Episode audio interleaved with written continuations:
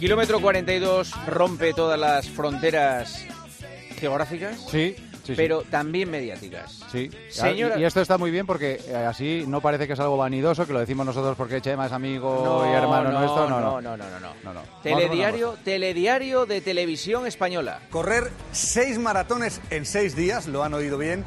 Es posible que muchos piensen que no hay cuerpo que lo resista, pero sí que lo hay. Son varios los que lo han conseguido en el ultramaratón de Islandia y el ganador, con lluvia, con frío, con viento, ha sido un español, Chema Martínez. Esto, más que una carrera, es una locura, aunque por lo menos es una locura con estos paisajes tan impresionantes de fondo. Y de todos estos locos, el más rápido es Chema Martínez, que miraba hacia detrás, eso que casi desde el primer día corría solo, escalado, porque nadie podía seguirle. En Antena 3 también, ¿eh? La- Antena 3 eh, también. Otro reportaje de minuto y medio. sí, O sí. sea, tenemos que ponerle la cruz a Telecinco, a la sexta, no, a es que 4. no me ha dado tiempo de ver todas. Yo las que he visto, he visto la 1 y Antena 3 y, y a los dos la cobertura ha sido Pues estupenda. nos ha concedido una entrevista a Chema Martínez. Y no suele ser fácil. No, no es fácil, ¿eh? No es No fácil. fácil. En directo, Chema Martínez, hola, buenas noches. Hola, buenas noches, Juanma. Buenas noches, Joseba. ¿Qué tal, Chemita? Estamos muy orgullosos, ¿eh? Oye, yo también estoy contentísimo. Qué bien sienta lo de, lo de ganar. Ah, que pensaba que iba a- iban a decir que, que estaba más loco, ¿no? El- ha ganado el más loco del de las locuras. Pero vengo con las pilas cargadas a tope. ¿eh? Yo no, yo puedo decirlo no como Carvajal, yo puedo contar que estoy destrozado, que me duele todo el cuerpo, que tengo inflamado toda la musculatura. Pero he venido, vamos, súper feliz y súper contento a pesar de la dureza de, de la competición, que al final no fueron seis maratones, fueron cinco, porque os acordáis que se, eh, se suspendió una por el, por el mal tiempo y al final fueron 225 kilómetros eh, en condiciones tremendas, muy duras, pero bueno, ha sido correr por esas tierras, un, un lugar mágico, pero tan mágico como, como salvaje y las condiciones han hecho que fuera todo mucho más duro, pero, pero como os digo, vengo totalmente crecido y con las pilas cargadas para enfrentarme al reto que haga falta. Es que tú has eh, conocido de primera mano lo que es una tierra volcánica, ¿verdad? Sí, y bueno, y más aún con lo que está pasando Por en, eso digo. En, en La Palma, ¿no? Fíjate además que donde, donde está pasando todo, eh, hace tres años una carrera que se hace por allí, el, el Reventón, que salía desde el paso, era un lugar que corrías por, por la lava, ¿no? Que, que se había quedado. Y, bueno, lógicamente, pues eh, ver, ver cómo las, las cosas que tiene la naturaleza, ¿no? Pues eh, y ver lo que está haciendo ahí en La Palma ¿no? y toda la gente cómo está afectada, pues se te pone un poco, se te encoge el corazón. Y, y bueno, pues donde estaba allí en Islandia, estaba también otro volcán en, en erupción, ahí cerca de- del aeropuerto, además muy cerca de Reykjavik. Y bueno, ellos están preparados, o sea, están preparados porque tienen eh, volcanes que tienen un, pues como una horquilla en las cuales en esos cinco años, pues puede, eh, pues, se puede provocar una erupción, ¿no? O sea, que, que al final es una tierra que está en continuo movimiento, muy joven y que se va creando. Y, y bueno, eh, correr por allí ha sido algo mágico y, y maravilloso que no lo voy a olvidar. ¿eh? O sea, ha sido mi primera Bueno. visita y, y espero repetir. ¿Cómo estás? Muy cansado, muy cansado. ¿Has corrido hoy? ¿Has hecho algo hoy? Eh, sí, no te puedo engañar. no, sí, ya estaba hablando con él, bueno, voy a correr, luego ya preparamos la Flipante, sección. flipante. Eh, he salido a correr, pero por el mero hecho salir a correr por la hierba para, para mover un poco la, la musculatura, porque tenía las piernas súper hinchadas, eh, tenía líquido en los pies, el, eh, pues eh, cuando los, tienes los pies hinchados que notas que tienes el líquido por ahí, ¿no? Y, y luego la musculatura muy dolorida, muy inflamada, y lo que he hecho ha sido dar un paseo por la hierba, para que simplemente para movilizar un poco esa musculatura e intentar acelerar un poco los procesos de, de recuperación. Luego he hecho agua fría, he dado masaje, o sea que cuidándome todo lo que he podido, pero sí he salido media horita muy suave, eh, por encima de cinco minutos el kilómetro, o sea que no te engaño. Y, pero muy poquito, ¿eh? o sea que simplemente ha sido testimonial y para sentarme, para que, sentirme un poquito mejor. Lo peor que ha sido, Chema, el frío, el viento, la lluvia, los ríos que había que atravesar. Sin ninguna duda, el frío. O sea, ha sido. eh, yo he corrido la Antártida a menos 25, menos 28 grados, con, con mucha ropa preparado para ello, pero eh, fíjate que estuvimos. eh, cuando, cuando hablamos la semana pasada, eh, yo no había pasado nunca una sensación así. La sensación de que, como que el cuerpo se te encoge, que, ves que el frío te, te limita, que empiezas a calambrarte, que es imposible correr, que, que solo puedes casi caminar en algunos momentos y esa sensación de que te vienes abajo muy de repente, o sea, que pasas de ir bien corriendo a, a cómo experimentar como tu cuerpo no tolera el frío y, y- y lo pasas mal. Menos mal que afortunadamente en cuestión de 30 minutos volví a recuperar y, todas esas sensaciones desaparecieron, pero era incapaz de, de, desabrocharme la mochila, o sea, incapaz de hacer cosas que, bueno, que eh, alguien como yo que ya estoy, estoy acostumbrado, pues eh, sopesas, ¿no? Me tuve que parar, abrigarme, eh, intentar reanudar la marcha, pero lo del frío, sobre todo el viento que hizo que bajase mucho la sensación térmica, para mí fue lo más complicado porque lo de cruzar ríos, pues estoy acostumbrado. Hubo un momento también complicado en una arista, ¿no? De, en el cual, pues, eh, el miedo, el pánico, el, ser capaz de tener un poco la, mente clara, porque tienes que, caminar por, por, el, no es el fin lunarista, ¿no? Pero, pero sí que tienes que, tener cierta precaución y como iba bastante entero, pues el miedo no, no, me, no me causó ningún tipo de, pues eso, de pánicos y, fui capaz de terminar en primera posición, que era lo que quería, ¿no? Terminar la carrera y ganar, que me había preparado mucho. O sea, que, que lo peor fue sobre todo el, frío y esas condiciones, domina el suelo con lluvia en las, en las tiendas, que se hacía bastante complicado. Es que ¿Cómo lo pinto, eh? ¿Cómo lo pinto? es que, claro, eran unas mini tiendas. Eran mini tiendas y, claro, con unos ventarrones enormes, ¿no? Y, claro, pasar ahí la noche tenía que acongojar un poco, ¿no?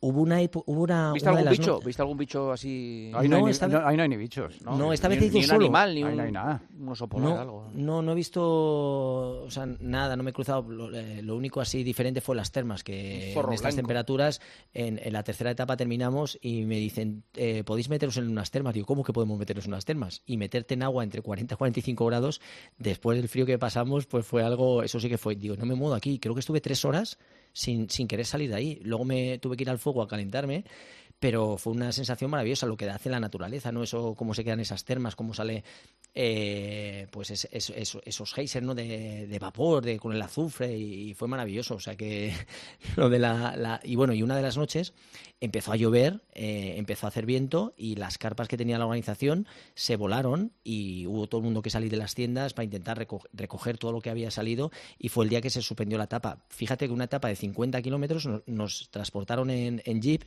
y para hacer ese traslado de 50 kilómetros tardamos dos horas y media en, coches, ¿no? Y que, tampoco era demasiado, ¿no? Y, bueno, yo lo agradecí porque digo, mira, 50 kilómetros que me ahorro y mañana para la etapa larga que tuvimos que hacer en modo navegación, siguiendo nuestro GPS, pues, pues está un poquito más, entero. Pues eh, enhorabuena. enhorabuena, campeón. Enhorabuena. señor. Por cierto, que es el ganador, ¿se puede saber qué se lleva el ganador? Pues se lleva, mira, me llevé una, a ver si os la enseño, una estatua que me han hecho de, hecha con, con lava eh, de un artista local, que es un vikingo increíble, o sea, me, ha encantado, que tuve que traerla en la mano porque no tenía nada donde llevarla y me pasé todo el viaje para que no se me rompiera porque era como muy delicada.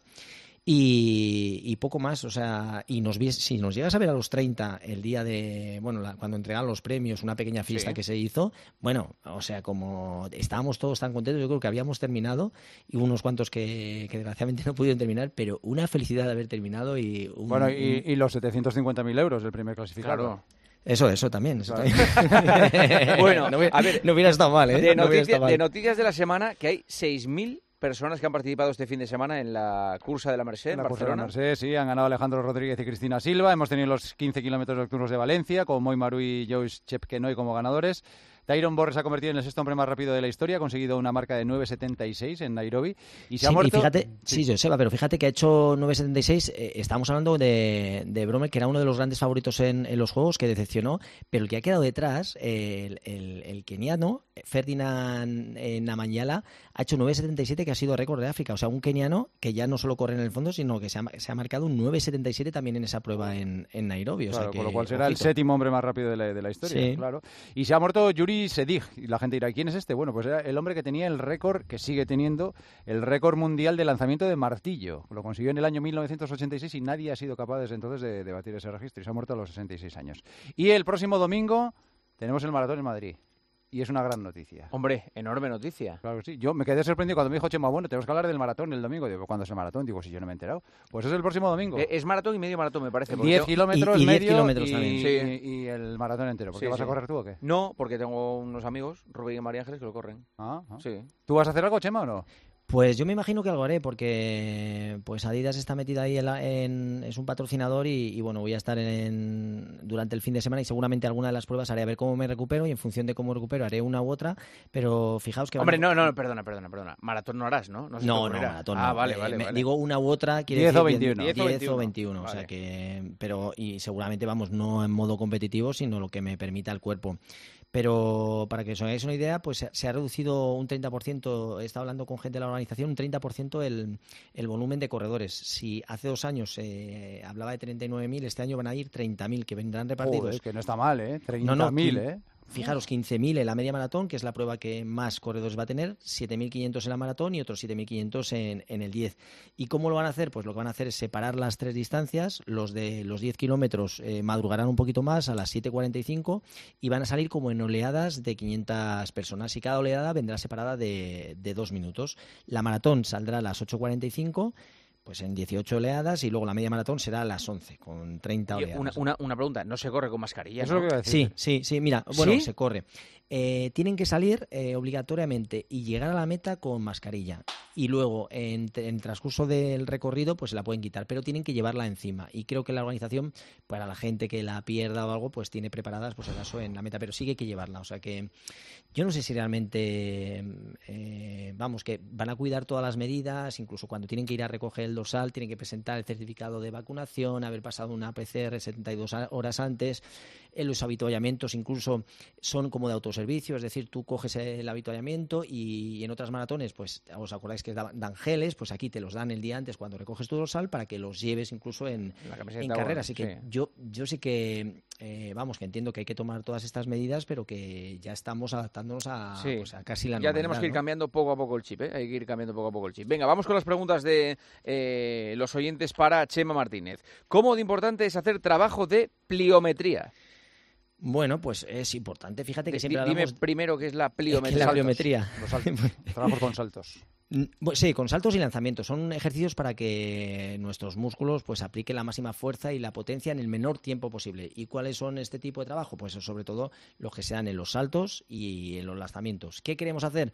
Pues mejorar nuestra fuerza y velocidad. Eh, ¿Qué es lo que pasa con este tipo de trabajo? Pues que es más lesivo, eh, también tienes que tener zapatillas adecuadas, no puedes llevar algo, eh, porque al hacer saltos, si, no tienes la, pues la musculatura preparada, necesitas esa motivación que te la pueden dar la, esas zapatillas. ¿no? Y luego tampoco aconsejable para todo el mundo, porque si alguien normal se pone a hacer saltos, lógicamente el riesgo de lesión aumenta. Lo que pasa que este tipo de trabajo pues te fortalece a nivel muscular, te hace ser más veloz, también si lo haces de forma regular pues previene lesiones, mejora la coordinación y el equilibrio, con lo cual es un tipo de trabajo muy muy interesante, pero lo que pasa es que tienes que estar medianamente ya entrenado. Se viene a hacer lo podrías hacer incluir en sesiones de dos tres semanas siempre con un calentamiento previo. previo. Por ejemplo, saltar a la comba, Juanma, sería un trabajo de pliometría. Saltar a cajones, saltar escalones, esos son trabajos de pliometría que, bueno, que vienen un trabajo excéntrico, concéntrico, o sea que, que bueno, que es un sería un trabajo como más de nivel avanzado, pero que es buenísimo. O sea que a, mí me gusta mucho, pero que necesitas eso, cierto nivel cuando haces trabajos tan buenos, pues el riesgo de lesión aumenta, pero sí que son recomendables si tienes encima alguien que te pueda guiar o incorporarlos dentro de tu planificación. Vamos con más brevedad que tenemos que... ¿Suplementación de hierro para prevenir la anemia del corredor? Bueno, si ya tienes anemia, ya eh, tienes ese pequeño problema, pues no está de más, ¿no? Depende también del kilometraje y lo que tengas que hacer. Yo sí que es cierto que durante mi época de fundista he tenido que tomar hierro pues oral muchísimo porque al final tenía mis depósitos fundidos, ¿no? Pero bueno, como norma normal, lo ideal primero, guiarte por una buena nutrición y luego en función de la analítica, el médico si ve que estás demasiado débil, pues eh, tomarla, ¿no? tomar ese hierro. Pero si no, de, forma propia así por tomar, pues tampoco. O sea, que primero analítica y que el, que el médico te diga lo que tienes que tomar. Kilometraje semanal para preparar una media maratón. Yo preparé la media maratón con unos 30 a la semana, 20 y pico a la semana, 30 como mucho. Eso iría justito, ¿sabes? Sí. Eh, Así fui yo, justito. Sí, justito. O sea, que habría que llegar, yo creo, 40, 70 kilómetros a la semana al menos. ¿70? entre 40 y 70, sí, para, para llegar un poco... 70 ya en las dos últimas semanas. No, al revés, en las dos últimas semanas. No, en las dos últimas, vamos, cuando ya estás en el pico de, de Pero con esa carga para hacer buenos tiempos, claro. sí, por lo menos para que acabes bien. O sea, que yo creo que preparar una carrera para que llegues y, que no sea morirte en el camino, o sea, que no, que no lo pases tan mal, sino que puedas vale. soportar esa, esos 21 kilómetros. Vale. Ok, Chema, pues hasta aquí el kilómetro 42. Enhorabuena, campeón. Muchas gracias. Un abrazo, Chemita, chao. Hasta luego.